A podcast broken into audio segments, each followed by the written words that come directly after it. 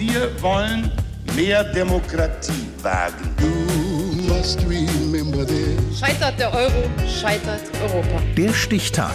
Die Chronik der ARD. 16. August 1952. Heute vor 70 Jahren begannen in Bad Segeberg die ersten Karl-May-Festspiele. Christina Fee Möbus. Eine Kleinstadt im doch eher unwilden Norden, die in der Nachkriegszeit zum wilden Westen mutiert, das haben die Bewohnerinnen und Bewohner von Bad Segeberg in Schleswig-Holstein so wohl nicht erwartet. Jährlich pilgern heute Hunderttausende Winnetou-Jünger zum Freilichttheater auf dem Kalkberg, um Cowboys und knallenden Colts zu frönen.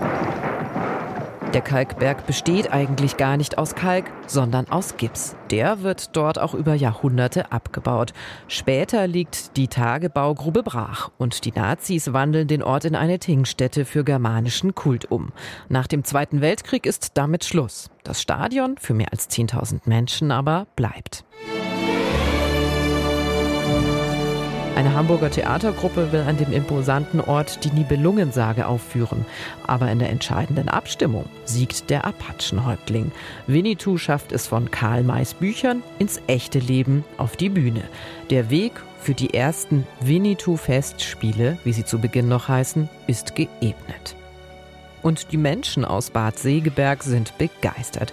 Viele spielen bei der ersten Aufführung als Statistinnen und Statisten mit. Schneidern Kostüme, besorgen Schusswaffen. Nur wenige Jahre nach dem Krieg gar nicht so einfach. Und selbst die zahmen Ackergäule in der Umgebung müssen mit ran und werden zu wilden Mustangs weitergebildet.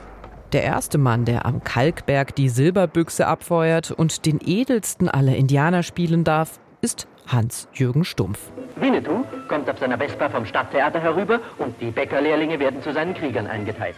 Die Karl-May-Festspiele bringen nicht nur Abenteuer nach Bad Segeberg, sondern auch wirtschaftlichen Aufschwung.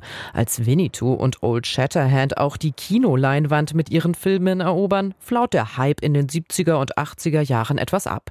Bis 1988 Pierre Brice kommt. Der Kino-Winnetou live und in Farbe, als Regisseur und als Hauptdarsteller in Bad Segeberg. Ich habe ihm gesagt, dass du mein Bruder bist.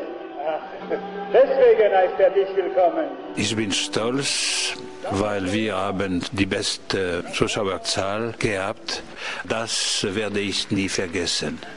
Schwarze Haare, markante Wangenknochen. Wenn Pierre Brice seinen Blick durch den wilden Westen von Bad Segeberg schweifen lässt, ist das Publikum begeistert. 250.000 Menschen kommen, um den Filmstar zu sehen. Allein im ersten Jahr. Umso dringlicher stellt sich den Winnetou-Fans immer wieder die Frage: Manitou, Komme ich zurück oder nicht? Nach vier Jahren kommt Bries nicht mehr zurück.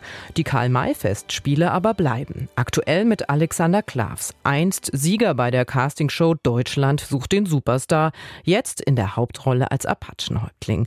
Nur Corona macht selbst vor den tapfersten Indianern keinen Halt. Zwei Jahre lang muss das Programm pausieren. Anfang August 2022 hat der Ölprinz endlich Premiere gefeiert. Hier ist es Winnetou ergangen. Die Sonne steigt und fällt nieder. Die Tage kommen und gehen. Winnetou ist also zurück am Kalkberg, auch heute noch, 70 Jahre nach der Premiere der Karl-May-Festspiele in Bad Segeberg. Der Stichtag. Die Chronik von ARD und Deutschlandfunk Kultur. Produziert von Radio Bremen.